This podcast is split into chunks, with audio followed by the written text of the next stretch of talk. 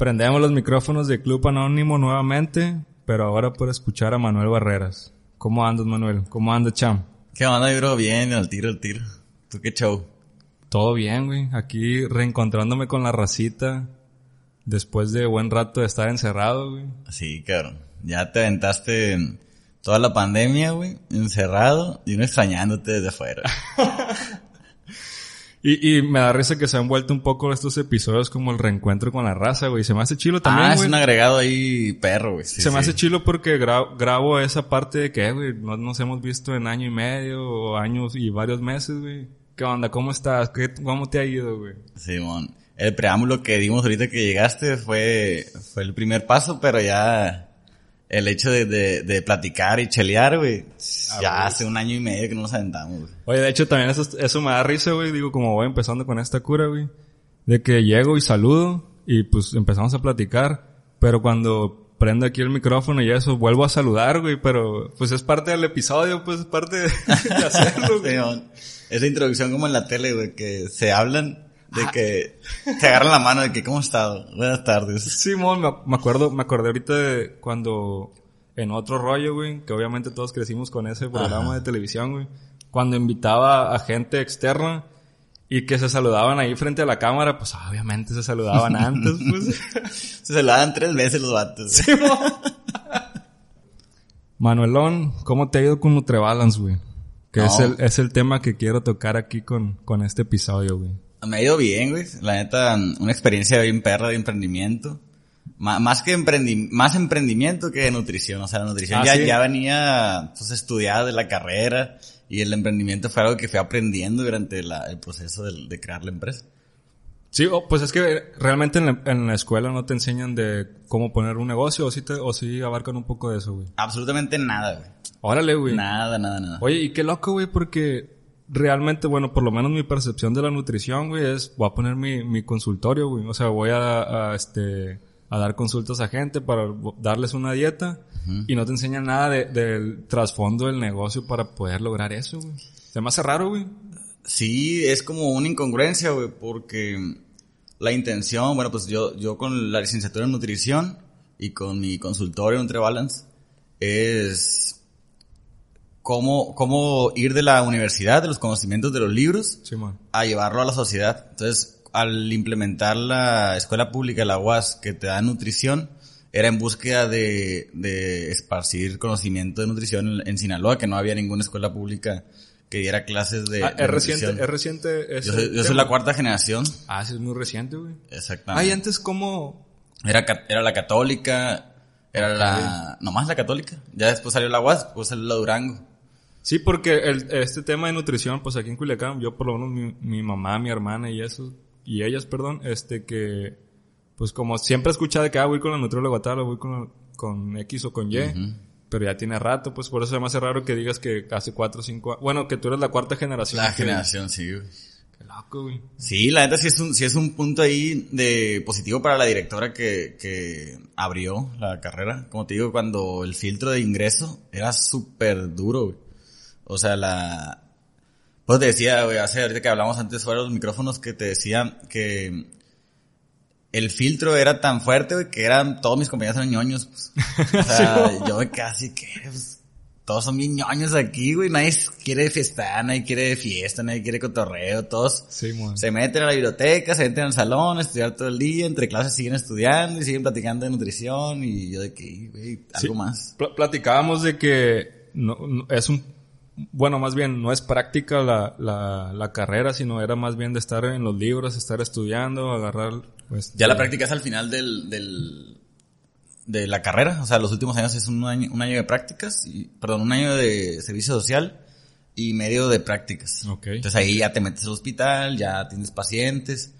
Pero lo curioso ahorita que decía, güey, es que no te enseñan a, a emprender, güey, al contrario, ¿no? Te buscan que no emprendas. O sea, el- si le diéramos una, una repasada al, al, al, al ciclo escolar o al formato materias. de estudios, ¿cómo le llaman? El, al, Pues la estructura que tienen, Sí, la verdad, la- No, no sé qué palabra quieras decir, pero la estructura acá. por ahí va, estructura de estudio, digámosle.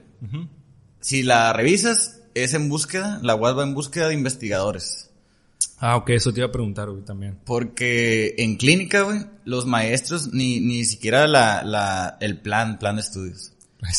Ni siquiera los maestros ni el plan de estudio iban... Perdón, perdón que te interrumpa, pero hace 10 años que no vamos a la universidad, yo creo, güey. Por eso se nos olvidan palabras tan claves de, universitario.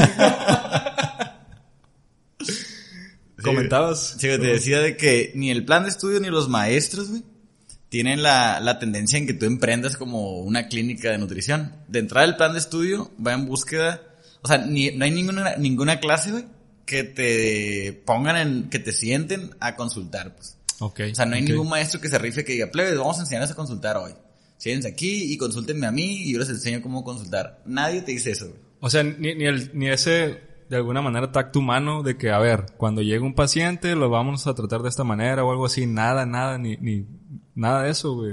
O, sea, te lo, te lo ponen en los libros, ¿no? Okay. De evaluación nutricional, te ponen materias que tienes que saber para poder consultar, pero no te agrupan toda esa información para hacer una experiencia en, en clase. Como por ejemplo yo que en ingeniería civil, güey, este, Simón, leemos mucho, hacemos muchas fórmulas, resolvemos muchos problemas que no entendemos a veces, pero llega ese momento del laboratorio de que vamos a tronar concretos para ver la resistencia en la cual, o sea, ese tipo de prácticas que, mencionas tú, pues. André, exactamente. Que, que, no había en ese momento. Aquí la práctica podría llegarse a ver en el laboratorio. Ok. En, en, sí tenían equipo, pues, en el laboratorio, pero como te digo, ya es para para el cierre de, de, la carrera en el que tú te tendías a clínica o te tendías a investigación y entonces ahí sí ya tenías más tendencia a utilizar la, la, el laboratorio. Yo me tendía a clínica por lo mismo con la búsqueda de hacer un consultorio después de la carrera y difícilmente me metí al laboratorio, a menos hasta que ya después hice el diplomado para el título, ahí ya tenía, era especial, era alimentos y productos especializados, que era para, dependiendo de una enfermedad, por ejemplo, hacer un producto comercial para pacientes con diabetes o intolerantes al gluten. Entonces ahí ya eran química del alimento. Okay. Y ya era meterte al laboratorio y ver organolépticamente las características del, del, alimento o el producto. Son esas dos vertientes las que, de alguna manera, un licenciado en nutrición se, se le dice, o, como, o nutriólogo. Sí, licenciado en nutrición nutriólogo es la investigación, o sea, el laboratorio, que es lo que considero que yo más se necesita en México para, para hacer un impacto mejor. O sea, todos van por clínica. Pues es que realmente, bueno, perdón que te interrumpa ahí, güey, pero me acordé de todos los productos que tenemos ahorita que, ah, ¿cómo dicen los, los estos? Los sellos. Los sellos, ándale. Se me hace que ni hacen bien las pruebas eso, güey. Yo tengo esa percepción, digo, es percepción de que, ah, gobierno no creo que ande tan al 100. Totalmente, güey, porque, porque de entrada que permitan productos que son tóxicos, pues ya algo, algo anda mal. Oye, güey, ahorita que dijiste productos tóxicos, güey. Me acuerdo que de morrillo el, decían que el dedos tenía plomo, güey. ¿El dedos? Sí, no, no, no, ¿qué hace ese dulce, güey? es un... El indie. Sí, no, uno rojo. Como... Uno rojo, pero se llama indie, según yo. Dedo, indie es la marca, creo. No, no me acuerdo, güey. Pero sí se llama dedo, ya, ya me acordé. No, esa madre me le ganaba en la primaria, güey. todo deshidratado, sudando, corriendo todo el día, güey. Es que era, como un saborcito acá entre salado y... y era sal y azúcar, güey. sal y azúcar era hecho en un papelito así metido en un... Pero, pero no te llegó a ti el rumor de ese cura. Bueno, tal vez eran mis papás, güey, diciéndome que, eh, si te comes dos al día, se, te puede llenar la panza de plomo, una cosa así, güey. No, hombre, plomo, güey. Ni al caso, ¿no? Ni al caso, no, imposible. Mercurio es lo que es lo que puede tener un alimento como el atún enlatado. Pero plomo a la bestia, güey. No, ni al caso, güey. Tal vez era una leyenda urbana ahí entre los papás para que, para que no, para no comer dulce. Para, que no te diera diarrea. Oye, Manuel, este, realmente, güey, de acuerdo, de la nutrición, yo lo aprendí de ti, güey, pues he estado yendo a consultas contigo. Digo, últimamente ya es muy esporádico, muy al año, a los seis meses, a los tres meses, etcétera. Pero pues realmente me acerqué a la nutrición por, por, por ti, güey.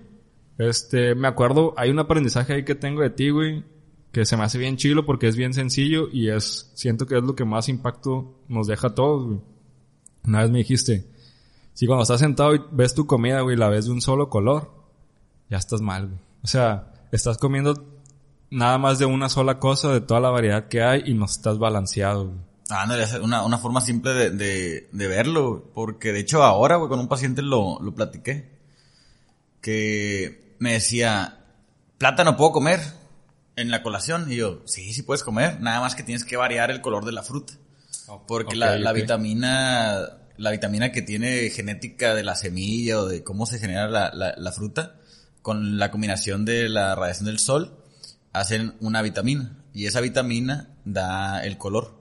Ok. Entonces, los colores, las pigmentaciones se dan por las vitaminas. Ah, ok, ok. Por ejemplo, el, el maíz azul. El maíz azul es más rico en, en vitaminas que el maíz normal. Eh, Bueno, no el normal, sino el que nosotros conocemos en la tortillería. Pues yo no conozco ningún maíz azul, güey, para Ah, el, empezar el ahí. maíz azul es el, es el grano azul, güey. O sea, es el mismo, el mismo, Ah, el, Ver- el elote, el pues. elote tal es azul, ajá. Órale, güey. Y en, y en- En Ciudad de México, en el sur, se da mucho. En los guaraches, en, en todos estos Ah, ok. platillos mexas de- del centro, se da mucho el maíz azul. Y es mucho más rico en vitaminas por ese, ese color. Órale, Pues entre más coloridos, más, más vitaminas. Por eso los arándanos, o sea, los, los colores más fuertes son los que tienen más cantidad de vitaminas. Y el rollo, como, como decíamos, en un plato ver diferentes colores, estás mezclando diferentes vitaminas. Ok. Que si te engranas con una, es cuando tienes los problemas.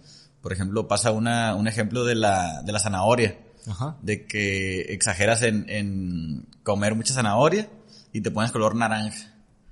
Que eso es por una hipervitaminosis, que es una exageración de consumo de una vitamina, nada más una, y eso genera más problemas incluso que no comer la vitamina.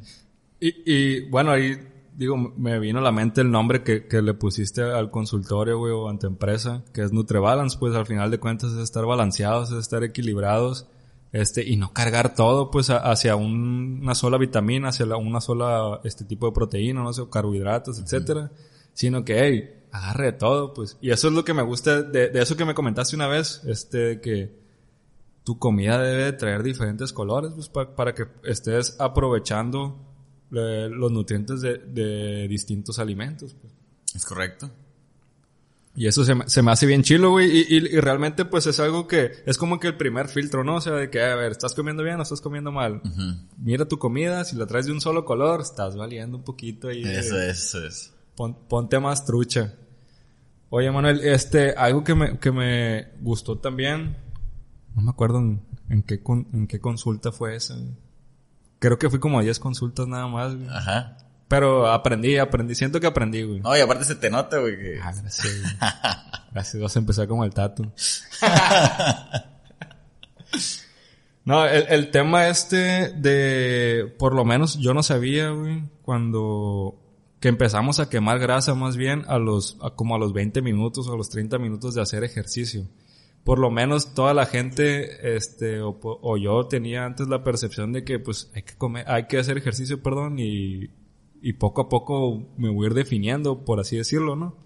Pero una vez me, me explicaste un diagramita ahí chilo que, que me gustaría que, que lo mencionaras, güey. Sí, güey, es...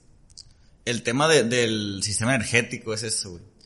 Que yo pongo un ejemplo bien simple que es que si se compararían las calorías con la gasolina del carro, el carro tendría que estar hecho de gasolina. Ah, ok, ok. Entonces nosotros como cuerpo somos almacén de energía, o sea, nuestra piel, todo, somos, somos alimento. Entonces nosotros podemos observar cómo en el transcurso del ejercicio estamos gastando diferentes componentes del cuerpo. Empezamos con una fuente, por ejemplo, el sistema energético se rige, si tú te pones a correr ahorita, ¿no? Te sales de, la- de aquí de la casa Simón. y arrancas a correr desde el minuto uno hasta una hora, digamos, ¿no? Un, Simón. un tiempo determinado. Del minuto uno, del, del punto cero al minuto uno, tú gastas, por ejemplo, Usain Bolt, que corre 9 segundos, Ajá. 9 punto, ¿cuánto es el récord? 9.9, 9.8. El récord de los 100 metros planos. Ese güey nada más gasta una fuente del músculo. Ok. Eh, Esa es fosfocreatina. Es la principal fuente, eh, fuente de energía de explosión. Ok. Después se empieza a utilizar la glucosa en sangre. O sea, si tú comiste una fruta antes del ejercicio, la, la, la glucosa que está en tu sangre en ese momento. Como de alguna manera lo que acabas de consumir en ese momento de azúcar, pues. Así, algo, algo de carbohidratos simples, ahí está absorbiéndose, ¿no? El Con, con- con razón, una vez me, me acuerdo, no sé dónde estábamos, güey, que ibas a ir a jugar un partido de fútbol después. Creo que estábamos editando, ah, creo que era lo, lo de, lo de Caluca, iba a decir Coachella. Ojalá. Guacheluca. Cuando estábamos editando el, el aftermovie que le llamábamos, este, tenías un partido de fútbol y me acuerdo que, ah, voy a ir al Oxxo por una barra de chocolate. Ah.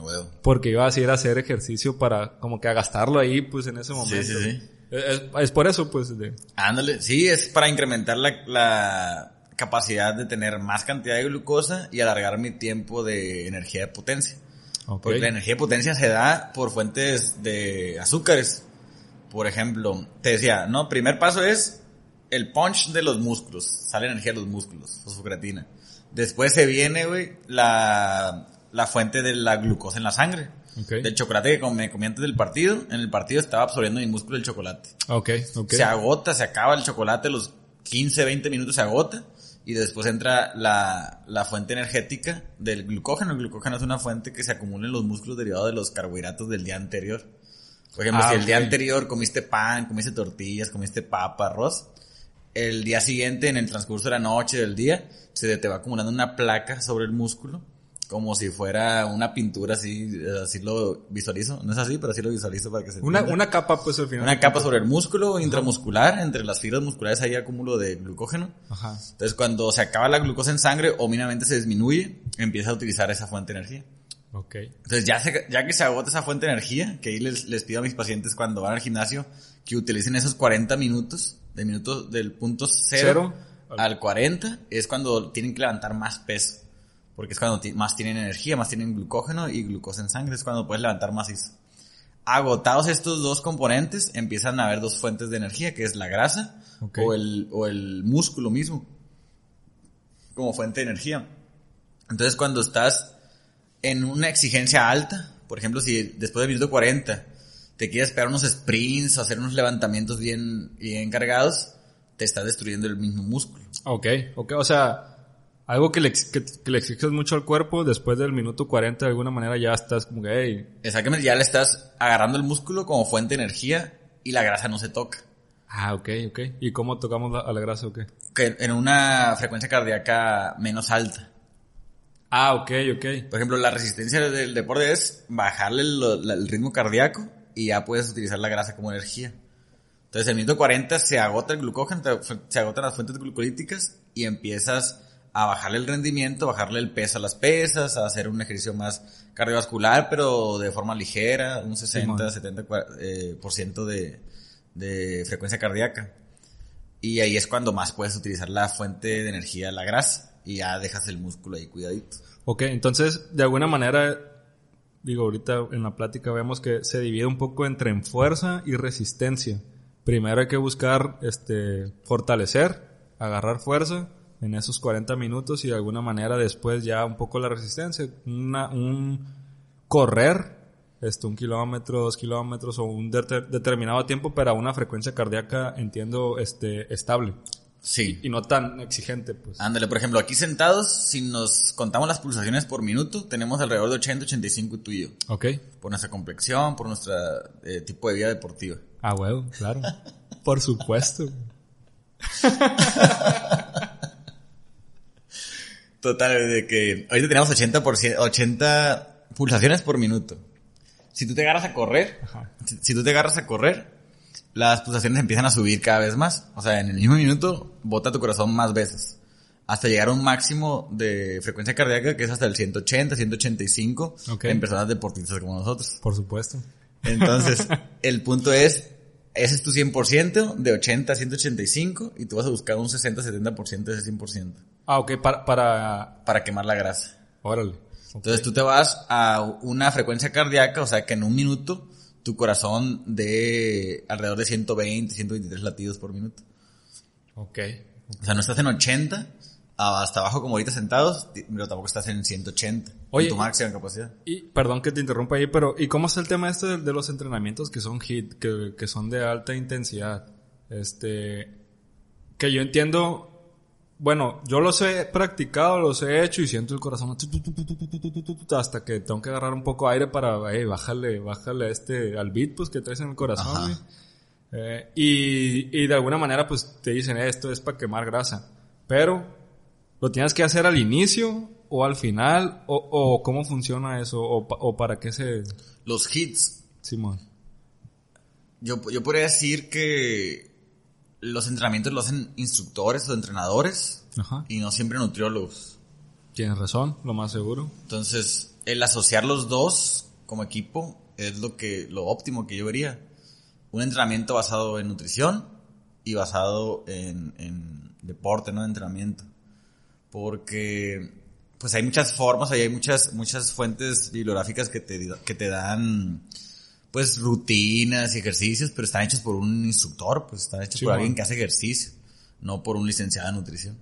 Entonces ahí como que hay ciertos, ciertas cosas que son incongruentes o que no, o que no empalman con la información de nutrición y puedes hacer un efecto positivo si te ejercitas y te puedes poner más fuerte o puedes marcarte, pero así en, en bibliografía es realmente difícil inferir un, un cálculo para un ejercicio que no está basado desde la perspectiva de nutrición. Ok, ok. Que de alguna manera, pues todos los, los entrenadores que ponen este tipo de rutinas, pues lo hacen pensando en, en, en la perspectiva o enfocados hacia un deporte, ¿no? O sea, si quieres mejorar, la otra vez platicábamos de que en el béisbol nada más trabajas dos tendones, güey, para, para el brazo, una cosa así. Ándale, que en el gimnasio le das esos dos, dos tendones Simón. Y el pitcher, ¡fum!, tira una bolona. Y, alcanza a tirar la, la, la velocidad que, que requiere, pues. Exactamente. Y entonces a un futbolista le pones a hacer ejercicios de cierta índole para que pueda este, potencializar lo que se requiere en el fútbol, ¿no? Y así nos vamos con todos los deportes. Yo creo que, que, que de alguna manera ese es el, el, el tema con los entrenadores, ¿no? De que, ah, vamos a hacer este ejercicio nomás para que tu condición sea de cierta manera. Y siento yo, bueno, bueno no sé, no sé si, si sabemos bien de deportes, güey, pero por ejemplo el CrossFit, el HIIT y todos estos creo que salieron como de, de todos estos deportes de combate.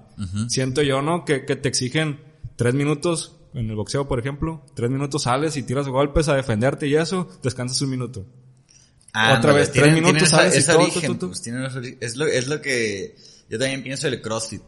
El CrossFit no va en busca del bienestar del ser humano. Va en busca de hacer un récord, de hacer más rápidas las, las sentadillas, hacer Sí, más sí. rápido los levantamientos, hacer, o sea, estás agrediendo al cuerpo. Sí, sí. No es en busca de mejorar tu, tu cuerpo, ¿no?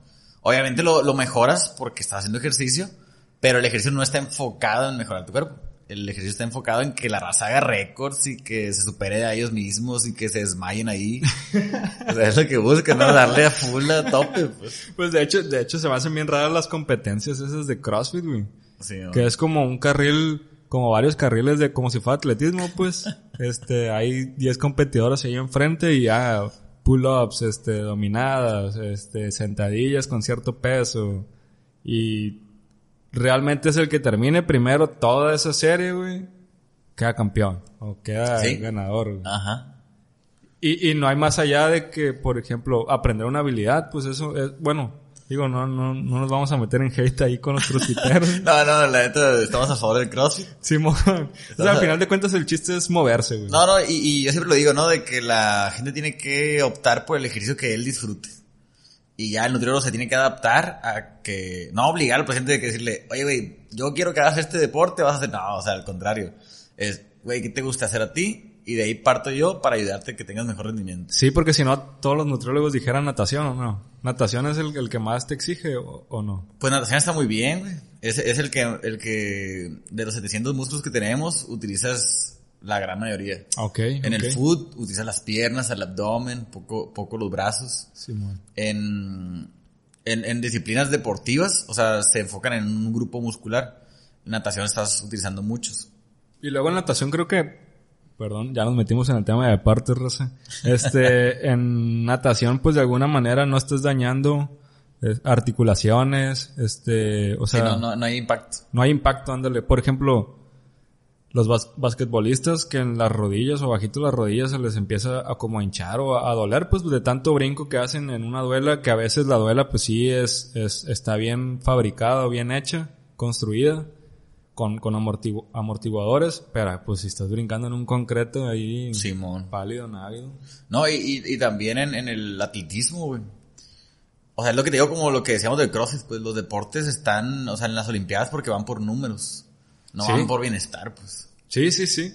Un bienestar es un, un ejercicio funcional, el bienestar es un pilates, el bienestar es como dices natación, pero en forma recreativa, ¿no? No, no en búsqueda de, de hacer marcas. Y al final de cuentas es algo que, pues lo que te guste hacer, como acabas de decir, güey. O sea, lo que Eso te es. guste mantenerte en movimiento. Ay, Ahorita me acordé, güey, de que el Terry, güey, el Terry, un camarada, le dice a la Paula, un amigo, que es crossfitera, pero acá bien full el crossfit. Y estábamos platicando, ¿no? De que todos los talentos de la clica, el arte, todo puro artista en la clica, ¿no? Y le dice, a ver tú, levántate una pesta.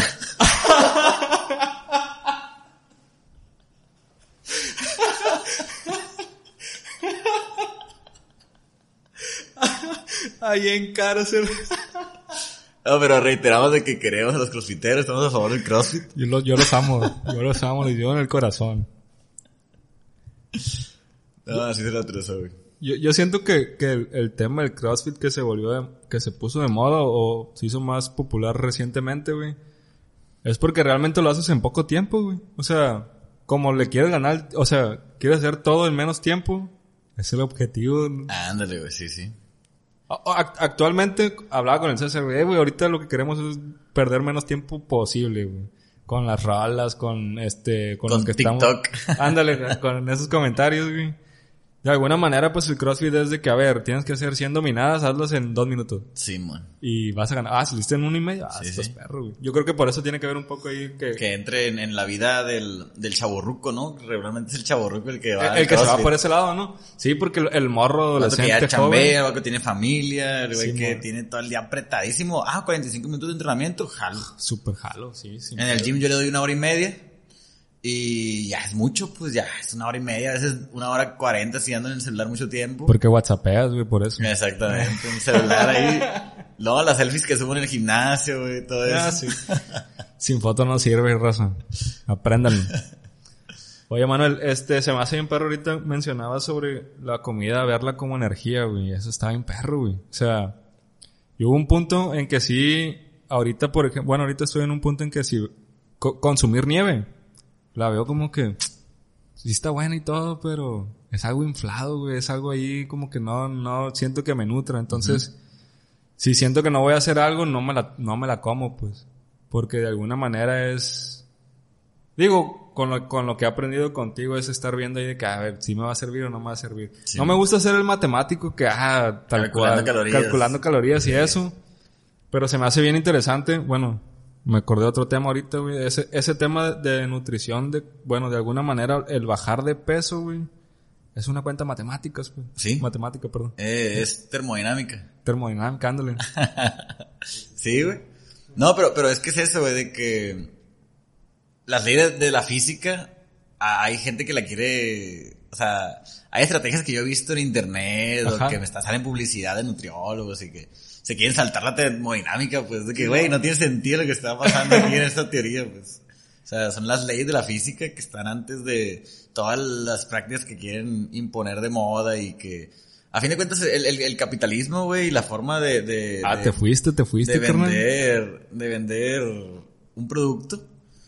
A la mercadotecnia, pues acá queriéndola vender la, la dieta de la luna y esas curas. Oh, Sí, es lo que decías de los sellos, pues, o sea, nos vemos afectados con, por, por el mismo capitalismo en nuestra salud, porque sí, sí. güey. los productos alimenticios están en búsqueda de vender, no están en búsqueda de alimentar y de sanar y de, y de ayudar al ser humano. Al contrario, yo siempre les digo a mis pacientes, sácale la vuelta a lo industrializado.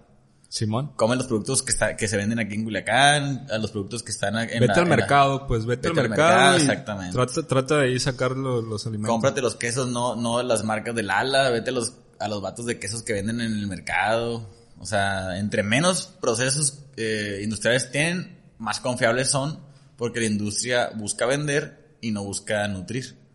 Sí, sí, y, y de alguna manera por eso sacaron esos sellitos, ¿no? Entre comillas, pues, este, de, para decirle a la gente que, hey, esto no te está, o sea, sí te lo dicen, pero en las letras chiquitas, pues. Sí, o sea, güey. no te están mintiendo, pero te lo dicen en letras chiquitas. Y vuelvo, y vuelvo a donde me fui, güey. Del capitalismo está mm, en el gobierno. O sea, Sí. viviendo en un país corrupto como el que vivimos, estamos a, a la expectativa de los inversionistas. Y si el inversionista tiene para pagar mercadotecnia y tiene para pagar esto y esto, también tiene para la mordida para gobierno para que no le digan nada y que pueda, güey, Coca-Cola, güey. Simón. Coca-Cola, pues, o sea, ¿en qué país no está Coca-Cola? ¿Y cuántas personas se mueren por diabetes? ¿Cuántas personas son amputadas, güey? nos, le teníamos miedo al crocodile que llegara para acá y el Ah, crocodile. es cierto, es cierto. Y el crocodile es como el azúcar, pues las razas le amputan brazos, le amputan piernas, le, se quedan ciegos, güey. Porque hay empresas que, como Coca-Cola, dan mordidas en algo ilegal de, de venta, güey. Que debería ser legal. Pues de hecho creo que incluso hasta vino el, el, CEO de Coca-Cola de Estados Unidos a, a México, ¿no? Porque Una era el país que más compraba coca, ¿no? Somos bien coqueros, güey, que- Sí, güey. Y Yo crecí en una familia donde coca, güey. desayuno coca. Sí, sí. Bueno, yo creo que todos, ¿no? Digo, no, no, no por, por, por hablar mal de mi familia ni nada, ¿no? Pero yo creo que era lo normal aquí en, en, en México, güey. O es lo normal, más Sí, güey. Y, y a lo que iba con esto era que los sellos, como decías tú, güey, los sellos que le ponen son muy confusos, güey. Es la misma, güey. Sí, sí. Queda igualito, güey. Sí, sí. No, de hecho, ¿sabes qué, güey?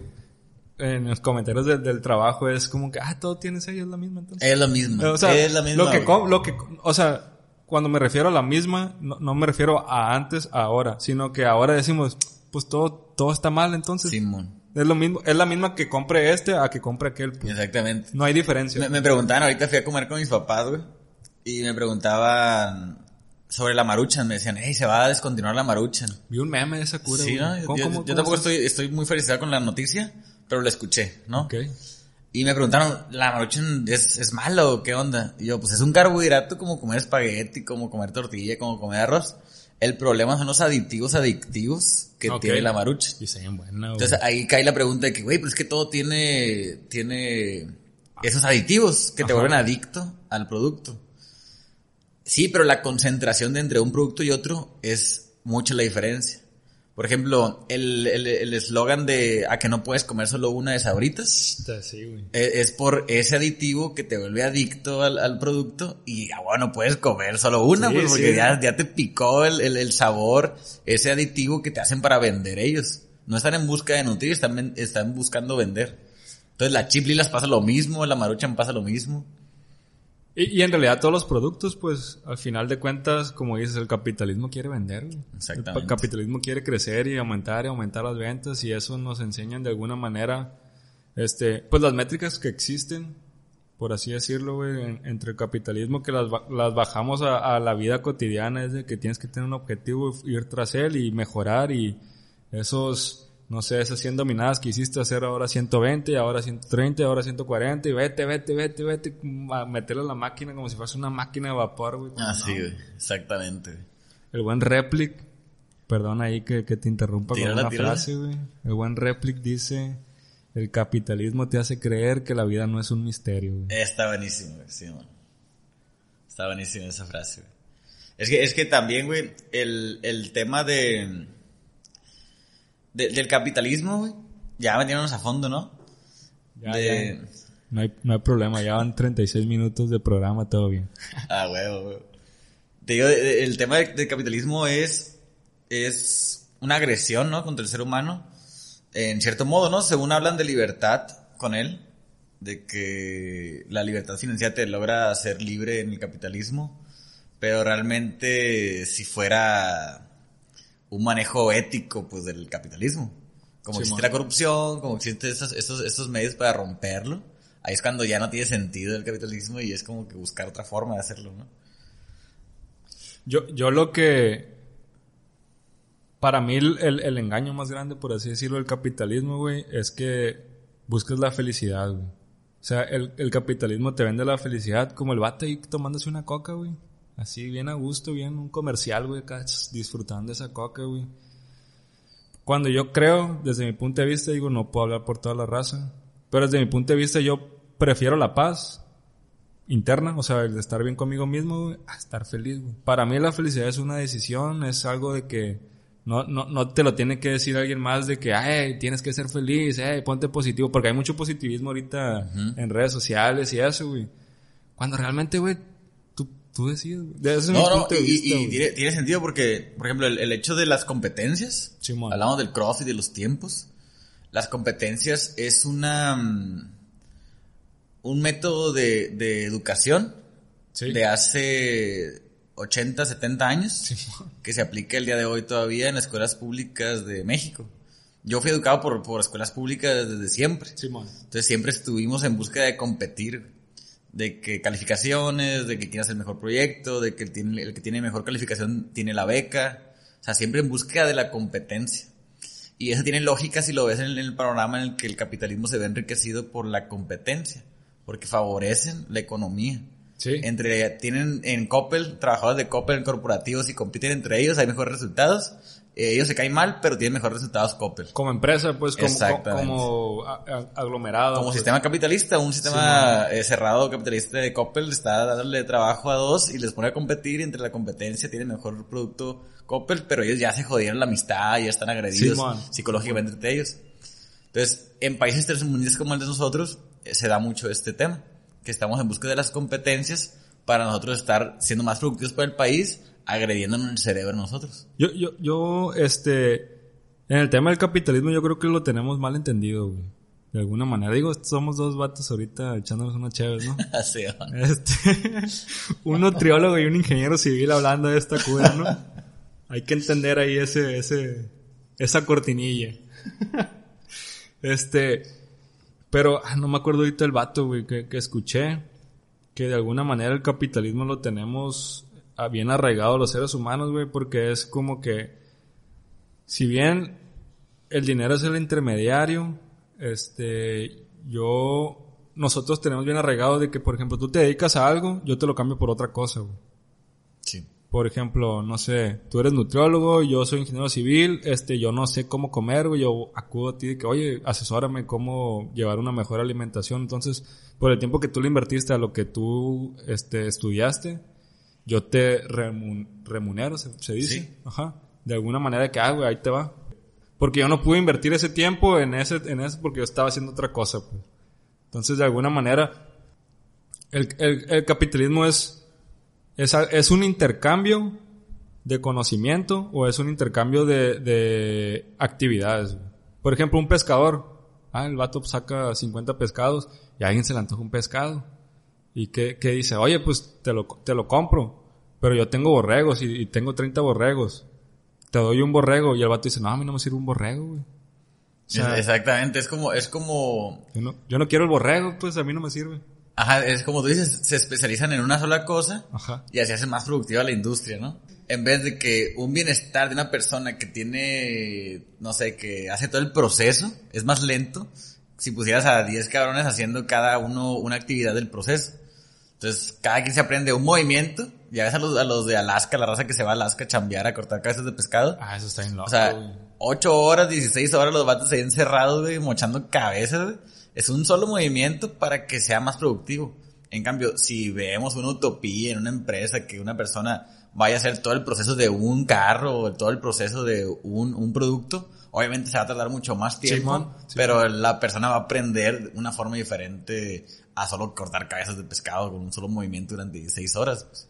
Pues por eso hablan del tema, bueno, acá en China llegó el tema como que, ah, la raza se suicida ya, güey, porque nomás se dedican a hacer una sola cosa, pues. Y la vida rutinaria es nomás poner un punto en, en, en un libro de texto, por así decirlo. No, güey, tocaste un tema ahí, ahí bien, bien, bien, pues bien tronado, ¿no? Bien, bien triste en el sentido de los chinos, güey, una fábrica, fábrica mundial, en la que le ponen rejas a las ventanas para que la gente no se tire y se suicide.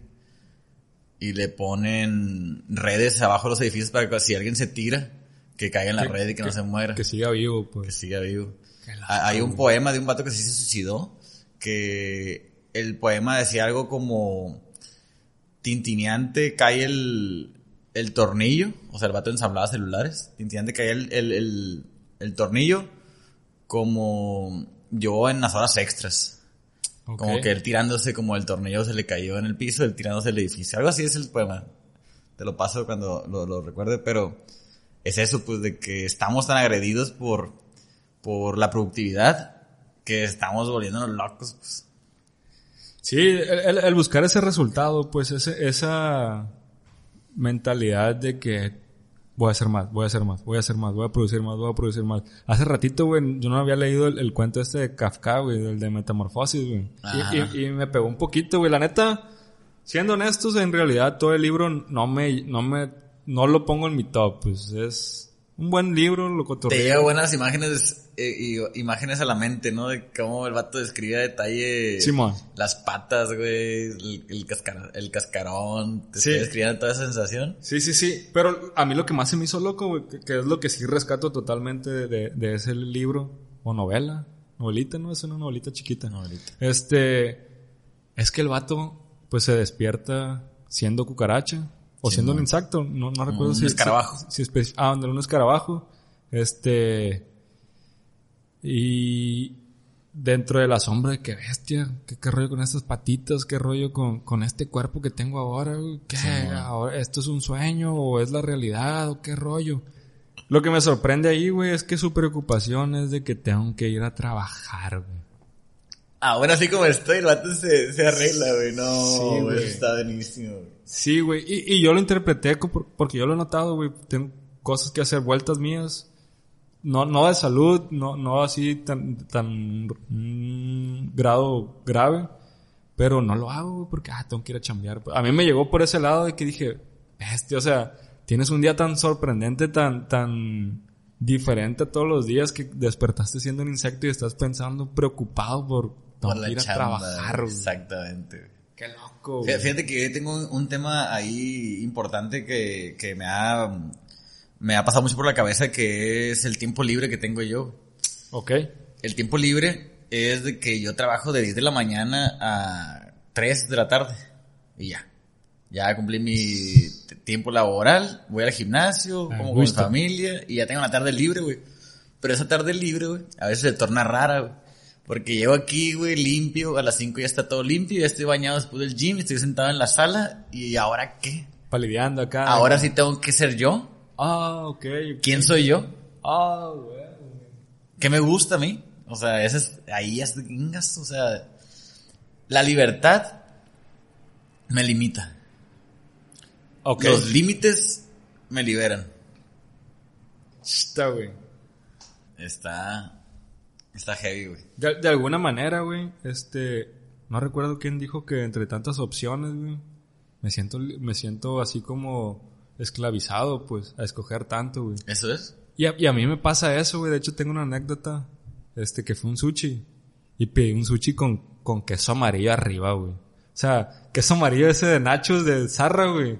Porque Queso, había- queso americano. Simón, acá de, De la hamburguesa. Zarrísima, güey. Este.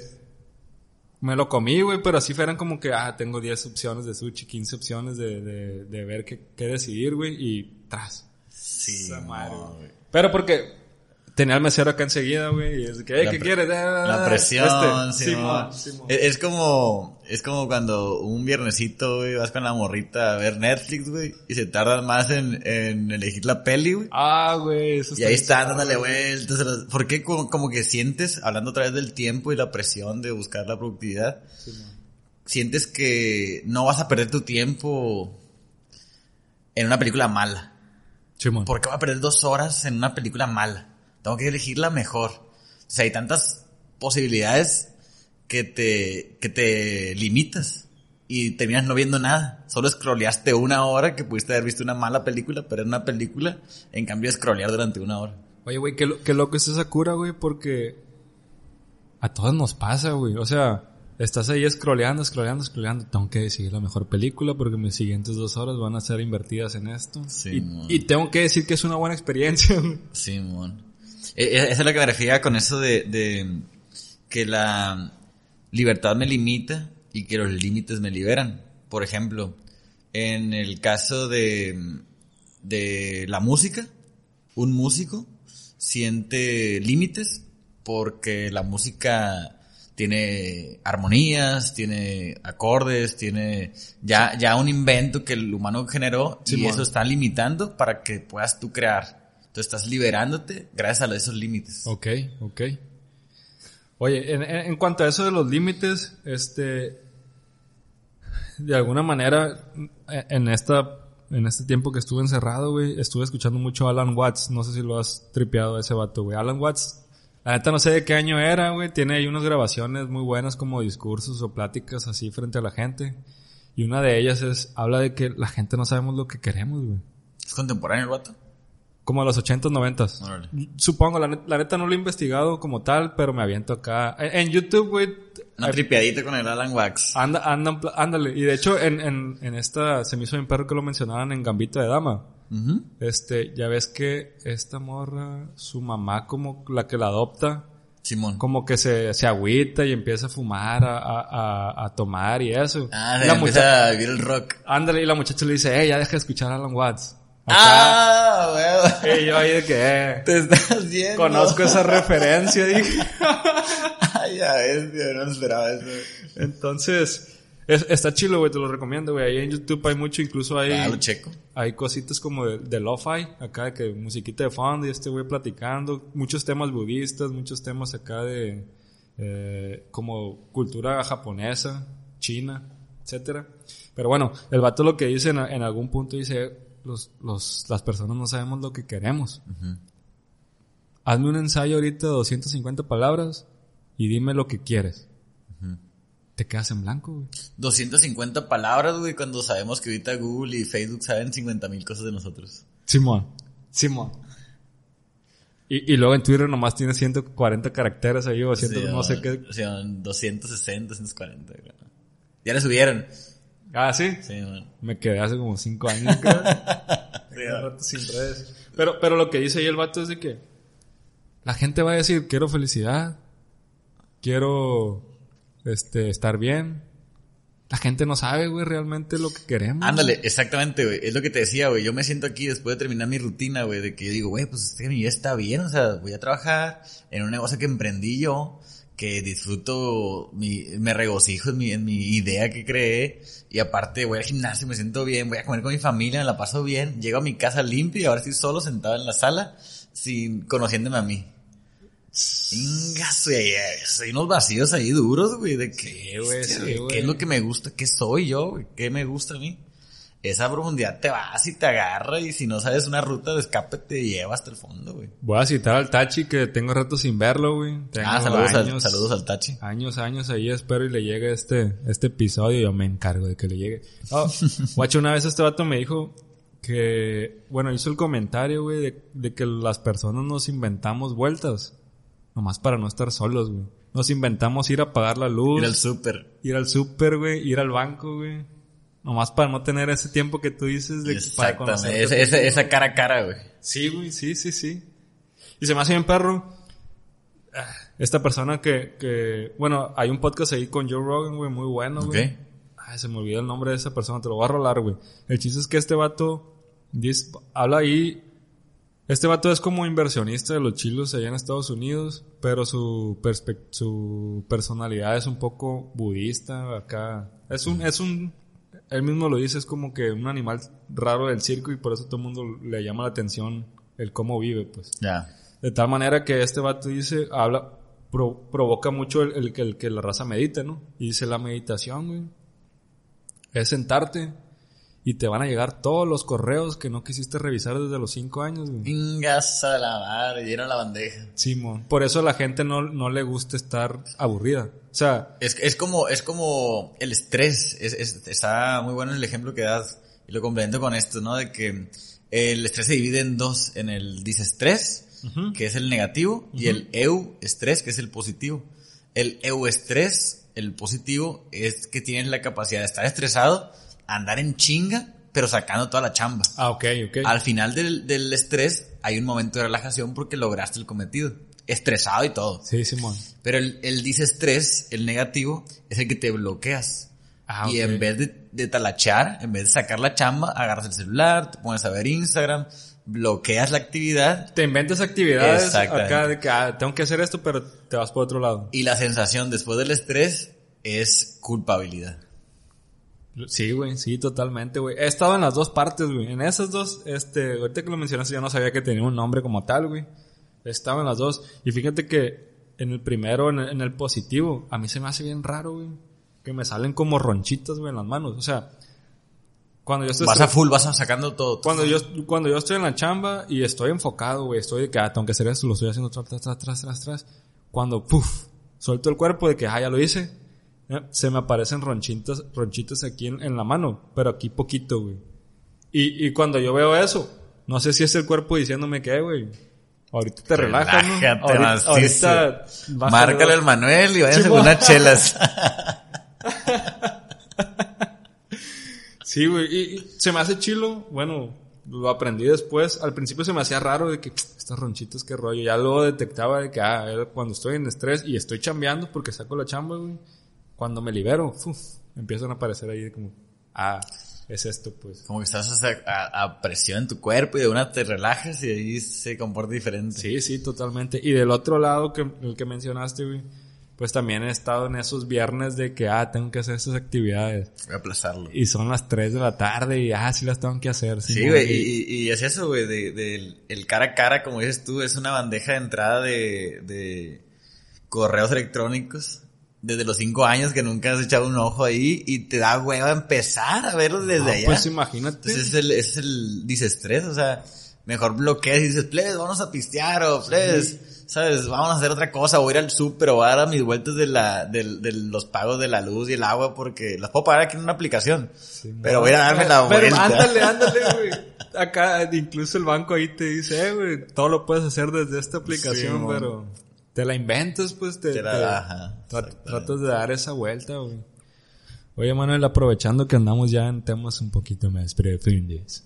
Este, me acuerdo mucho, güey, una, cuando, cuando tripeábamos y eso, güey. Bueno, cuando hemos tripeado, digo tripeábamos porque tenemos año, año y medio sin vernos, güey. Pero me acuerdo de, de que hablamos de que a veces cuando nos metemos a temas un poco diferentes a los que estamos acostumbrados, no sé, temas de que, oye, el mundo está valiendo madre, este, ¿qué será, güey? Conocimientos no, no, no normales, pues que, que no te los ponen en la universidad, güey. De alguna manera esa curva de aprendizaje o ese diagramita, por así decirlo, güey, es como que en algún punto te agüitas, güey. En algún punto de tanto conocimiento, tanto saber, dices, no mames, el mundo está valiendo madre, güey, esto no tiene solución. Te va, te cabizbajeas pues un poco. Ah, buen, buen, el cabizbajo. Ándale, uno. Cabizbajeas. buen DJ. Sacan el after. no, eh, Pero sí, te sigo, te sigo. El, el tema es que me acuerdo que una vez, güey, creo que estabas haciendo un diplomado o algo así, güey. Y te topaste con un profe tuyo. Yo me acuerdo de esa, de esa que platicaste. Te topaste con un profe y le comentaste que, que "Ah, yo, yo, yo tengo esta perspectiva de, de- del conocimiento. Pues alguien, o sea, cre- creo que él tiene un doctorado o algo así y, y de alguna manera como que en ese momento nosotros, la bolita de nosotros, pues estamos como que no sabemos si seguir leyendo estas cosas o parar de leer porque se pone un poco denso el asunto o, o negativo, por así decirlo. Y me acuerdo que el, pro- el profesor ese te, te dijo de que tienes que pelear un poquito más para transmitir ese conocimiento y ahí- es donde llega la luz, pues ahí es donde llega la felicidad. No sé si te- por la cara que me estás haciendo, güey. Sí, sí, seguramente. ya, ya, ya recuerdo la explicación de la idea, Ajá. pero no estoy seguro si fue ese doctor, el doctor Magaña, güey. Crack, el mejor que, que me dio clases. Era el vato de chinos, chaparrito, yucateco, güey. que se la pasaba frito en el laboratorio, güey. Ok, ok. El vato ese una vez llegó a la, a la- al salón con una de rastas, con un sombrerito de rastas y con un, un, un- gorrito acá amarillo, rojo los y, colores y verde. y la- y jamaiquinos. la- ajá. Y nadie le dijo nada y entró molesto porque nadie le dijo nada. Ah, ok, nadie se lo observó. Ajá. Era porque, hey, no tengan miedo de decirme, o sea, soy como ustedes, pueden hablar conmigo, pues no tengan miedo. Ah, güey. Y el vato entró, dio toda la clase con el gorro, se fue y nadie le dijo nada. Y, a- y al día siguiente que play se pasan de lanza. Nadie me dijo nada, ¿por qué me respetan así? Tienen que tener la iniciativa. ¿no? Las agallas, pues, el, el- Exactamente. la energía, las ganas. A lo que te deci- a lo que te referías con el, con el conocimiento que a veces es agresivo hacia, hacia lo que le quieren llamar como felicidad. Está en contra de la felicidad cuando sabemos que la felicidad nunca es constante. Sino es por momentos. Eso lo explicó el doctor con, más allá de la, de la nutrición molecular que me daba clases del vato de nutrición molecular, lo explicó por la edad que teníamos, Ok. de que hablaba de que era, estábamos en una edad en la que ya sabíamos eh, cosas feas de saberse, de la pobreza, sabíamos del hambre, sabíamos de la historia de México, sabíamos de la corrupción, sabíamos de los políticos, sabíamos de todos los, los problemas sociales Y de los problemas cotidianos, güey. Al final de cuentas, todo el mundo estamos aquí como que, ¿a qué venimos? ¿Qué rollo? ¿Qué tengo que trabajar para sobrevivir, güey? Etcétera. güey. Y hablaba el, el- el- la estructura que creó este, este doctor para platicárnosla, sencilla. Nos dice que es, cuando nacemos, entre más tontos somos, más felices somos. Ah, Con- sí, mo. conforme empezamos a aprender cosas, la felicidad se va reduciendo. Entre más sabes cosas, llegas a un punto crucial para, digamos que estás en un, en un, en, Como en un puente o algo. Bueno, yo me acuerdo, tengo la... la... esa es la, esa es la, analogía. Que es, digamos que estás- vas a cruzar un puente, pero es en una tabla, Ándale, a la tabla. una tabla de, de un risco a otro risco, y vas en una bicicleta. Entonces, en ese momento, es el momento crucial para cuando las personas de éxito cruzan la tabla en la bici y la gente que fracasa en la vida se cae en la, en, en el- en la tabla de la bici al- hacia el risco. Entonces, el punto ahí es, la parte más crucial es la edad de, de la adolescencia, llegando a la adultez, porque es cuando te empiezas a dar cuenta de que, hey, tengo que pagar el recibo de la luz, hey, tengo que hacer esto, Sí, hey, sí. la vida está fea, eh, güey, hay cosas negativas aquí. Y es cuando mm, llegas a otro lado, se invierte el inicio. Entre mayor conocimiento, mayor felicidad. Cuando el inicio era, entre mayor conocimiento, menor felicidad. Menor felicidad. Entonces ya después entra un poco de hedonismo, de, de, de apreciar las cosas eh, simples de la vida y que el conocimiento cada vez te genere felicidad. La magia de lo cotidiano, dicen los budistas. Eso es. La magia de- del, del encontrarle sabiduría y de apreciarlo simplemente, güey, el, el- el- en la vida diaria. Un lunes, un martes, este, encontrar esa satisfacción de que esto as- estamos viviendo, güey, al final de cuentas. Exactamente, güey. No, y, y para eso, para, para ver la vida así, hay que tener un flujo, un flujo hormonal necesario para pensar así. Ok. O sea, ¿cómo puedes agredir tu cuerpo hormonalmente? Pisteando, drogándote, este, masturbándote. O sea, pierdes mucha energía en esas actividades que al día siguiente te dan una cruda, te dan un efecto en el que ay, Simón. ya no tengo las hormonas como las debería tener para pensar como acabas de decir. Ah, ok, ok. Ya te entendí, güey. De hecho, y te lo voy a conectar con un poco de lo que hablamos del deporte hace rato, güey.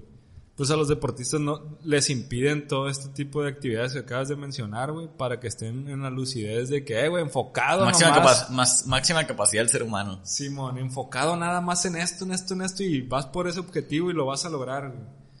Cuando, como dices, que si estamos en este estado, pues estás relajado. Exactamente. Estás ahí a gusto, estás contigo mismo. Esas son, esas son las limitaciones te llevan a liberarte. Este. Nos fuimos profundos ahí en eso, Sí, güey, güey. pero muy, muy, muy bien. Oye, al inicio de, de la plática que tenemos, güey, que está muy agradable, güey. a- a- Arrancaste, ¿no? Con preguntándome sobre en la Universidad de Nutrición que me daban que si, que si me enseñaron a hacer lo que hago hoy. Simón. Y yo te dije que me considero más un emprendedor que un nutriólogo. Obviamente la, el conocimiento de nutrición, como decíamos, era leer libros y leer libros y el conocimiento ya lo tengo adquirido. Obviamente se renueva, ¿no? Y también estoy en busca de renovarlo. Pero cuando, pues. cuando me di cuenta de que el emprendimiento me gustaba, fue superó a la nutrición.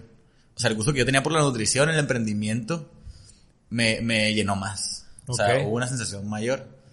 Y me, me gusta mencionar esto que es de que en la universidad no te enseñan a, a emprender. Al contrario, te enseñan a ser un empleado. Simón. Te, te enseñan a, a- a- sacar dieces. O sea, yo siempre he dicho, la persona que saca dieces es para complacer al de arriba. A huevo. El que saca ochos, siete y nueves es el que está complaciéndose a sí mismo porque va a salir de fiesta con sus amigos y hace un promedio entre su vida eh, de estudiante, entre su vida social. Un entre- equilibrio, pues, un balance, pues. Exactamente, un balance. Un balance ahí en Nutribalance, pues acá. Sale el Metiendo acá el comercial a flote, güey. No, es que en realidad, güey, yo hace rato, más morro me di cuenta, güey, que yo necesito un equilibrio, güey. En realidad es un pilar de- en, en- en mi vida, güey. Y lo he visto en diferentes partes, pues, por ejemplo, con tu nombre, güey. Yo sé que en- para llegar a esa concepción del nombre, güey, tuviste que pasar, haber pasado más bien, este, por mil y un actividades que dices, balance, güey. El balance, eso es lo que necesitamos todos, güey. Sí, que, que, que realmente parece que puede llegar a ser eh, como ese, ese, ese, ese transcurso de creatividad que tú me dices que pude haber tenido para saber el nombre, pero realmente no, el nombre, Ah, no, el fue- nombre, ya el- después, analizándolo bien, dije, wow, qué buen nombre, güey". Y aquí poniéndote como genio, carnal, güey. No, realmente yo, yo llevo un proceso creativo cuando hago, o sea, o sea, lo vimos tú y yo en Caluca. Simón. O sea, pasamos por procesos creativos que teníamos que sentarnos a producir algo que no existe. No sé, un anuncio que hicimos de Caluca, por ejemplo. Sí, está no, no existía y teníamos que desde cero hacer alguna idea. Y obligarte a hacerla porque tenías un tiempo ya definido Limitado, para entregar. pues. Ajá. El límite que, ah, vale madre, güey. caí en, caí en tus redes del comentario, güey. Sí, güey, el proceso creativo que necesitas para inventar un nombre, ¿no? De que en la universidad, de lo que hablábamos de las clases que nos daban para emprendimiento, ¿no? Se llamaba, Sí, la, se llamaba la materia. Y era una morra fresa, güey, de mercadotecnia que nos estaba dando emprendimiento, güey. No, pues que plebes de nutrición van a hacer un producto o van a vendernos algo y vamos a hacer una, un evento en la escuela, en la universidad, para que salga su, su producto e inventen el nombre. Simón. Entonces yo siempre he tenido esa, esas ganas de, de Un, e- poco- e- un ese- poco perfil de mercadotecnia, ¿no, güey? Ajá, Yo te lo he notado, sí, güey, sí, así sí. un poquillo. No, de hecho, ahí, ahí en, la, en las clases de mercadotecnia fue la clase favorita mía, pues Ah, yo, huevo, yo de huevo. que, güey, la neta sí, sí me gusta este pedo. De cómo transmitir una idea completa, de cómo darle al cliente lo, lo que, lo que haga sentirse cómodo y que identifique a lo que yo quiero que identifique. O sea, sabes cómo Simón. una persona cache lo que yo tengo en mente que quiero que cache. Claro, claro. Entonces, ahí en ese, en ese proceso para crear una, un nombre de una marca, pues es de que me aviento con una lista de palabras que tienen que ver con el tema. Ok, no, pues voy a inventar el nombre de NutriBalance. Y le pongo nutrición, este bienestar. Y ahí voy acumulando palabras y palabras y entre todas voy mezclándolas y haciendo juego de letras de palabras y sacando algo, pues. Ahí forzándome para, para que salga algo, ¿no? Simón. Este, de hecho, güey, yo con del podcast, güey, Ajá. andaba por todos lados, güey. Anduve así de que, ¿qué, qué, qué le pongo? ¿Cómo le pongo, güey? Con decirte que hasta entró por mi mente a llamarle Dínamo, güey. Ni al caso, güey. Dínamo. Dínamo, güey. Así, ni al caso, ni al caso, pues, pero ya andaba con palabras y palabras. Y la neta es agobiante ese, ese rollo, güey. El, el decidir, me imagino que debe ser como el, como el rollo de llamarle a tus hijos, ¿no, güey? Y la racilla de que, que se llame como yo, güey, acá de que, Sí, no se complican. ah, acá de que ya, sí, güey, no, güey. Incluso hacia, hacia como sus hijos le ponen su nombre, güey. A los consultores le ponen como su nombre, pues. Ah, su apellido acá, ¿no? de que licenciado Manuel Barreras. y es mi marca, güey. Y párale ahí, ya. No, güey, y de hecho, de hecho eso siempre lo, lo platico, güey. De que yo siempre estoy en búsqueda de, de manifestarme más allá de un perfil como nutriólogo. Nutriólogo es una carrera que estudié y es algo que estoy preparado y que sé y que me gusta compartir. Pero me gusto más en otras facetas. Claro, claro. Como te digo, el emprendimiento, la mercadotecnia, güey. Son, son cosas que yo, eh, por necesidad, por hacer que el negocio prosperara, obviamente me metía a, a cursitos, güey. Me eh, puse énfasis en la mercadotecnia, güey, redes sociales. Sí, Lo practiqué en Caluca, güey. O sea, desde ahí ya tenía una, una, una tendencia hacia eso. Y tuve una plática el otro día con una amiga, güey, que es nutrióloga. Recién egresada, ponle que tiene 24 años. Y la morra... Un año, dos años de egresada. De pues, egresada, ajá, sí. y, y no trabaja de nutriólogo. Y cuando yo le empecé a platicar de, de cómo es mi, mi formato de consulta, me dice, güey, pero ¿dónde sacas eso, güey? Ok. En la escuela no te dijeron eso. Ok, ok. Y es cuando yo caigo en el 20 de que es que esa madre es experiencia. O sea, llevo cinco años ya dando consulta en, en Nutribalance. El tacto con la gente, pues al final de cuentas, güey. así. Exactamente. ¿Cómo, ¿Cómo vas de partir de crear un formato de consulta? Porque no te lo dan en la universidad. O sea, no te dicen como en arquitectura que te dicen, eh, güey, pues así son los planos. Y así lo vas a vender, pues. Exactamente. En realidad en arquitectura vende, o sea, Haces maquetas. pues. haces maquetas y te dicen, ah, lo, lo vas a exponer, güey. Lo vas a exponer para que puedas vender tu proyecto. Exactamente, güey. Y acá en nutrición me dices que no. Al contrario, güey. Al, al contrario, güey. Te dicen. No. O sea, no te dicen cómo hacer una consulta, güey. ¿Cómo? En nutrición, güey. En la carrera de nutrición. Pues es lo que te decía al que no inicio. te güey. enseñan a consultar, güey. Es lo que te decía al inicio, para mí, digo, hablando desde la ignorancia, que no conozco ese ámbito, pues realmente para mí la nutrición es... Antes estaba más que nada de que, ah, tienes que dar consultas y dar consultas y darle dieta a la gente para que coma bien, güey. Ah, perro, estás cambiando la luz aquí, güey. Decías. Estamos en un spot, gente, donde la luz está cambiando de colores. Y está llevando la plática realmente, la temática la está llevando a otro nivel, como ya lo pueden notar. Hablemos de un tema importante, güey, que he aprendido de ti. Que es cuando estuvimos armando ya el Caliuca, que creo que es cuando empezamos a cotorrear un poco más, güey. Bueno, no, antes, desde, no, es que nos llevamos desde la primaria, güey. Desde la primera jugábamos ahí en el edificio de la UAS. el edificio central de la UAS. El Adal y yo jugando con una ficha, pateándola como si fuera. ¿Te acuerdas de Balón. Los, de los tazos? Ah, la vez, no me acordaba de eso, güey. Es cierto, güey. Ha- Había como que un pasillito, güey. Pasillito ahí para, entre los, entre las oficinas de nuestras mamás. Sí, Trabajaban en donde mismo. Y ahí le dábamos una ficha, el Julián, tú y yo. Ah, es Julián. Y el, y el Juan de Dios. Juan de. El buen Juan de. Un saludo para el Juan de.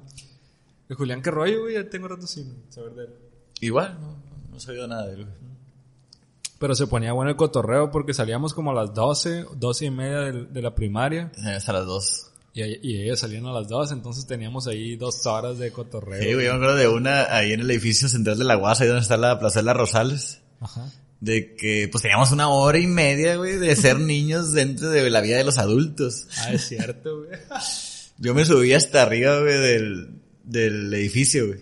Hasta arriba, hasta donde está el reloj. Simón. Ahí del niño de primaria, güey. Bestia. Arriba, güey, con la cabeza colgando así, güey. Donde dan el grito, pues sacar Ahí, güey, ahí hasta arriba del reloj ese, güey. Y lo peor fue que me vio una amiga de mi mamá, güey, desde la plazuela, Sí, güey. puso dedo. De que me vio y apuró el paso a la doña, güey. Oh, y de que yo fui a puso ganarle, fui corriendo en chinga hacia abajo, güey. Oye, güey, me acordé ahorita, ¿te acuerdas cuando había una maquinita que había Kino Fighters? Sí, güey. ¿Te acuerdas Sí, de, de sí, que, sí. no sé por qué pusieron una maquinita ahí, ¿no? Afuera en la papelería. En una papelería. Sí, como estaban la- las escuelas y las oficinas, Ah, es que tiraban la, paro de la central. La central, Simón. Simón, y ahí se ponía la resilla, güey. Pues me acuerdo que nos adueñábamos nosotros en esa hora y media, pues, entre los compas, los que mencionaste, pues, de que ahí jugando. Sí, es que fueron seis años, ¿sabes, güey? De que... Es cierto, güey. Seis años yendo a esas, oficinas de señores, güey. Es cierto, güey. No, y me acuerdo que hasta jugábamos béisbol, güey, fútbol, güey. El, Irving, güey, el Irving, Ah, güey. buen Irving. Estaba jugando ahí béisbol con nosotros, güey. Al buen Irving, que ojalá le vaya demasiado bien a como le está yendo ahorita, que le vaya mucho mejor, Ya le está yendo se- bien el cabrón. está rifando. ¿Cómo se apellida ese güey? Sánchez. Irving Sánchez, ¿sí tiene en, en la banda? En la banda, en el grupo que está ¿En el ahorita. No, se llama... Es con un V, güey. Por uno, güey. Con un V, pero no me acuerdo el nombre, güey. Realmente. No, pero sí, crack. Anda, anda en la farándula de la, del... Del norteño. Del norteño, De la música sí. regional. Muy bueno. Oye, Manuel, algo que, que quería tocar hace rato contigo, güey. El tema es sobre... Una vez, güey. En el cotorreo, en la filosofía. Habla, me comentaste tú de que dibujaste un diagramita de, de Ben. Donde ponías la ciencia, a la filosofía en dos círculos y en el círculo o en la intersección de esos dos círculos, güey, el arte, güey. Y pues nunca se me va eso porque se me hizo bien interesante esa esa propuesta que hiciste ese día, güey. que según yo, güey, a lo que me acuerdo, es como que si bien la ciencia de alguna manera le da mm, seguridad, bueno, no seguridad, güey, sino que es el conocimiento que tiene el ser humano, güey. Hay cosas de las cuales desconoce y se y llega a la filosofía como que, ah, bueno, si no conozco esto, pues por medio de filosofía este indago un poquito más sobre el tema o, o tiro mis mis ideas, etcétera, etcétera.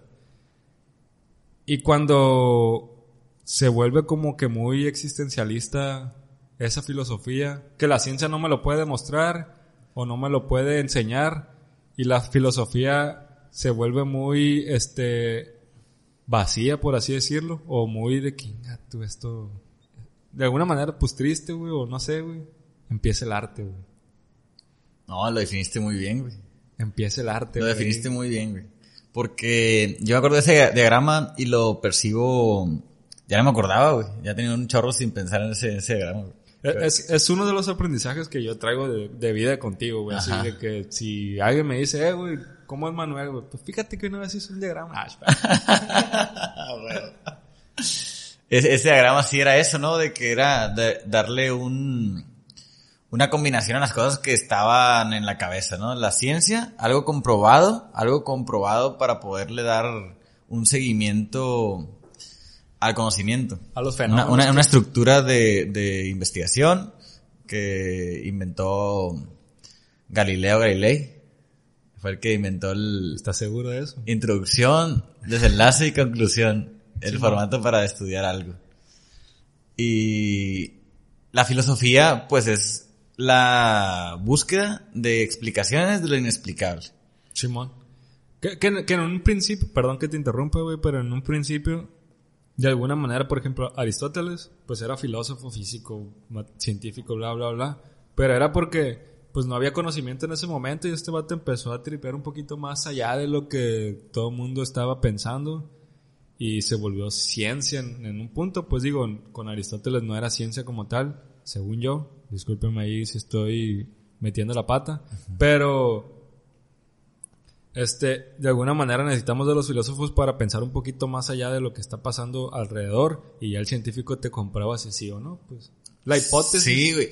No, y, y había, mm, en los tiempos de los pensadores, había como un grupo de pensadores que la hacían de rockstars. Sí, Porque ellos, esos vatos, güey, no comprobaban las cosas que pensaban. Ellos por puro pensamiento, por, por pura lógica, aseguraban que eso iba a pasar.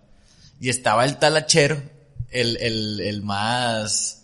El nerdito, el nerdito. El, tangible, exactamente, el vato que tenía que probar para poder decir, plebes, la neta, esto pasas y esto haces. Y el otro vato decía de que, ah, guacho, ese güey está perdiendo tiempo en probar una idea cuando yo en ese tiempo que veía él prueba una, yo tengo cinco. Estoy sacando más, pues estoy buscando un poquito más allá, güey. Qué, qué, qué loco, güey, porque bueno, pues es, en realidad es la búsqueda de cada quien, ¿no? Ahí en ese tema, güey. O sea, hay gente a la que realmente no le interesa eso, no quiere pensar, se inventa esas excusas que hablábamos hace rato de ir al banco, de ir a, a, ir al súper, por no tener ese tiempo libre. Este, y de alguna manera, pues sí, también he escuchado de que el filosofiar, pues es una actividad burgués, es alguien que ya tiene todo arreglado tiene ese tiempo libre que mencionabas tú y que a las 5 ya, ya, ya, lo logré, güey, ya, ahora qué hago. Pienso en mí, pienso en la vida, pienso en qué está pasando, etcétera, güey. Sí, güey, y, en eso podemos agregar el, el, tema de la pirámide de Maslow. Exacto. O sea, la pirámide de Maslow, la, ¿alguna vez la, las, la has visto? La, la, vi en administración de la construcción porque estudié este, ingeniería civil. Pero sí, hablaban ahí sobre como que hay diferentes Sí, o sea, son, son, son niveles que te llevan a la autorrealización. O sea, necesidades del ser humano en búsqueda de la autorrealización. Que en los, en el primer, en la base inicial, lo necesario, lo de cincho, lo que tienes que tener para poder estar. Entra alimentación. Entra vivienda. Entra sexo. Entra lo básico, lo que tiene que tener un ser humano para estar. Simón. Entonces, ya teniendo eso, das al siguiente escalón, que es ya socializar, ya es utilizar esas herramientas para seguir subiendo, seguir eh, llegando hasta arriba, ¿no? Obviamente, gracias a, a, a nuestra familia, Simón. en, en mi caso mi familia, que me dio educación, me dio casa, me dio vivienda, yo ya cubrí todo eso, es la primera base, ¿no? Entonces, es cierto lo que, tiene sentido lo que dices, o sea, el hecho de filosofar, el hecho de tenerte un tiempo libre para pensar en cosas que nadie quiere pensar, es porque tienes el privilegio de, de tener tiempo libre. De tener tiempo libre, De que no, en ese, en ese güey. tiempo no tienes hambre, no Sí. tienes sed, no te falta vivienda, estás sí, sí. completo como ser humano y estás en búsqueda de descubrirte a ti mismo. Y ahí es cuando empiezas a asomarte a la autorización, el descubrirte a ti mismo. Sí, y, y de alguna manera pues empiezas a, a pensar, pues a tripear de qué, pues a qué venimos. Tienes un poquito más de tiempo para analizar tu situación en el cosmos, pues en el... ¿Dónde estoy yo parado frente a todo este universo? Es como que voy a ignorar este momento todo lo, lo de mi alrededor y me voy a ir, güey. Y me voy a ir afuera del planeta, afuera del universo, buscando respuestas. Y entonces, güey, cuando todo esto se vuelve tan aglomerante, aglomerador, no sé cuál sea la palabra correcta. Abrumante. Abrumante, güey, exactamente, güey. Cuando realmente dimensionas el universo, realmente volteas a ver las estrellas y dices, a la bestia, güey, estamos solos, güey. Oye, Adal, una vez yo en la uni Ajá. tuve ese pensamiento que acabas de describir, güey. A ver. De que yo me fui en la, en la uni, pues, o sea, yo sin, con- sin asociar ideas, yo estaba en la uni de que, güey, pues no somos nada, güey, o sea, el mundo es nada, en la nada de la nada. y, La, y el átomo es nada de la nada de la nada. Sí. Entonces, güey, entonces qué chingados estoy estudiando esta mar, que voy a estudiar esto, güey. Por, por decir cualquier cosa que estaba leyendo en ese momento. Y en calzones, güey, salgo del cuarto, güey. y me meto al cuarto de mi papá de enojado, yo de que azotando la puerta. Papá, qué chingados, ¿por qué estamos en este mundo? O sea, ¿qué pedo? ¿Por qué? Yo enojado, pues obviamente era una forma de, de frustración por no entender la humanidad, por, por, por irme, güey, en el trip y, y ver solo lo negativo de la, del vacío que es el- la vida. Te sincronizaste con ese vacío, pues en ese Me momento. fui al fondo del vacío y dije, que what? ¿Por qué estoy aquí, güey? No mames. Hostia, güey. Era como las 5 de la tarde, había solecito todavía, y yo en calzones en el, en el cuarto leyendo y dibujando y escribiendo. Y salgo con mi papá, güey, soto la puerta de mi papá, güey, y le digo, papá, ¿qué pedo? O sea, ¿qué, qué hacemos aquí? ¿Qué? ¿Por qué? ¿Por qué estamos aquí? Y mi papá se me quedó viendo un ratillo, se quedó callado. Traía la guitarra en sus brazos, de que estaba tocando viendo la tele, y yo llego y deja de tocar, y me contesta, hay una canción que dice, hijo, tantos mundos, tantos siglos, tanto espacio y coincidir. Coincidir, güey. Eh, güey. El coincidir, güey. Yo creo que es, tiene que ver con esa sincronía, con, con todo lo que está pasando alrededor, güey. Y realmente para mí se me hace bien interesante el, el, el darte cuenta de que estamos coincidiendo, güey. Eso O es. sea, el, el salirte de tus, no, no de tus ojos o de tu mente, sino el salirte de que esta madre es un episodio. O sea, el verlo como una película de alguna manera que aquí, aquí conectó todo, pues. Aquí coincidió Eso todo, güey. Yo una vez, güey, me acuerdo que, este, en, en mi vida cotidiana, güey, mm, de alguna manera, yo fui a hacer una vuelta al banco porque no quería hacer esa vuelta al banco porque, no, pues la tengo que hacer porque bla, bla, bla. Este, y ya era tarde para llegar a mi trabajo, güey. Entonces, en ese llegar tarde al trabajo, yo andaba pensando, ¿voy o no voy o qué rollo? Entonces, fui y me topé a alguien más y esa persona, alguien más, eh, andaba por casualidad, había pedido permiso para llegar tarde al trabajo, güey. Y me la topé ahí. Y me dijo, hey, perdóname, pero pedí permiso para llegar, para llegar tarde al trabajo y ya me tengo que ir. O sea, nos saludamos y todo, hey, ¿cómo estás? ¿Todo bien? Sí, sí. Nos saludamos y se fue. Y me- pero me dijo eso, pues, y yo dije, qué random. O sea, coincidimos. en- o sea, si, si yo no hubiera decidido ir, si ella no hubiera pedido ese permiso, no hubiéramos coincidido en ese momento de Eso que es. nos teníamos que ver, güey. Eso es. A mí se me hizo así Clarito de que, wow, la coincidencia, cabrón. Sí, güey, sí, güey, coincidir, güey, entre todo el vasto universo y el tiempo y la vida, güey. Eso es, Ahí güey. nos llevó. No, me dejó temblando mi jefe con esa, con esa estrofa, güey. De que, tras, yo de que, ok, pues Simón, lo estás viendo del lado positivo, ok, va, ya, voy a seguir dibujando. Y es que es lo bonito de, de- de tener esa actitud ante la vida, güey, positiva. Porque de alguna manera, pues, te puedes poner negativo, güey. Te puedes poner de que, ah, güey, es un vacío existencial aquí. Que, que- que hablábamos de eso del tema de las hormonas, o sea, Simón. para lograr ese equilibrio, ese tipo de pensamientos positivos, es porque la naturaleza del ser humano tienes que seguirla porque estamos biológicamente atrapados en el cuerpo humano. Entonces, no hay de otra, pues, o sea, hay tantos, tantos an- ancestros nuestros que nos han llevado a modificar la genética de tal forma que nos están a- a- está aprisionando en este cuerpo. Entonces, estamos obligados a hacer lo que ellos hacían durante miles de años, pues.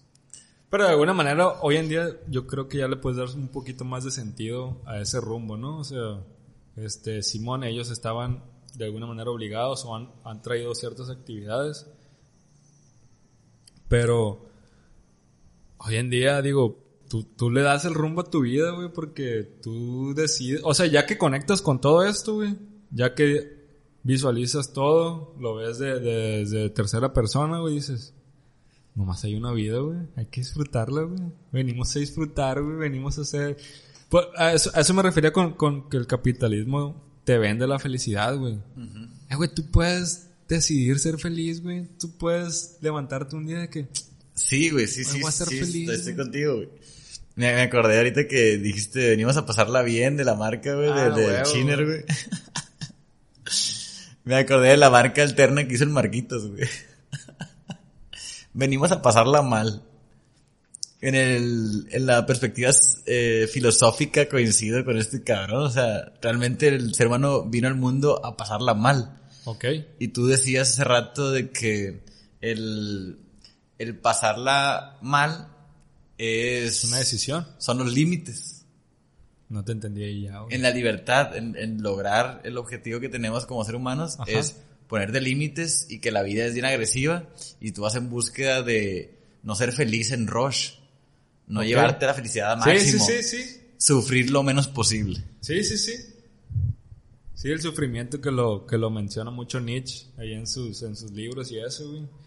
Que ese sufrimiento, güey, pues el mismo Nietzsche lo dice, güey, que es la verdad, el verdadero arte viene del sufrimiento, güey. O sea, el, el artista real, la rola que te pega, güey, el- la pintura que te pega, güey, la escultura que realmente dices, este vato se fue, güey. Exacto.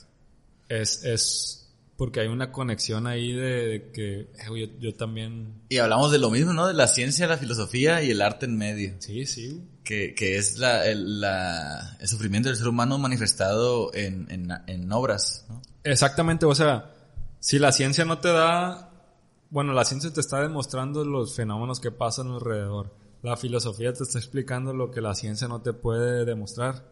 Este, de alguna manera, ese vacío existencial que existe entre nosotros, güey, de que queremos, este, o lo, lo vemos triste por alguna manera de que, bestia, esto no tiene sentido y eso. Ahí está una rolita, güey. Porque mi cuerpo necesita sacar estas vibraciones, güey. Sí, mo, güey. Ahí te va esta pintura porque mi cuerpo necesita descansar. güey. Vincent Van Gogh, güey. A ver. En el Anhelo de Vivir, el libro de la biografía de Vincent Van Gogh. El vato, pues era pobre, güey.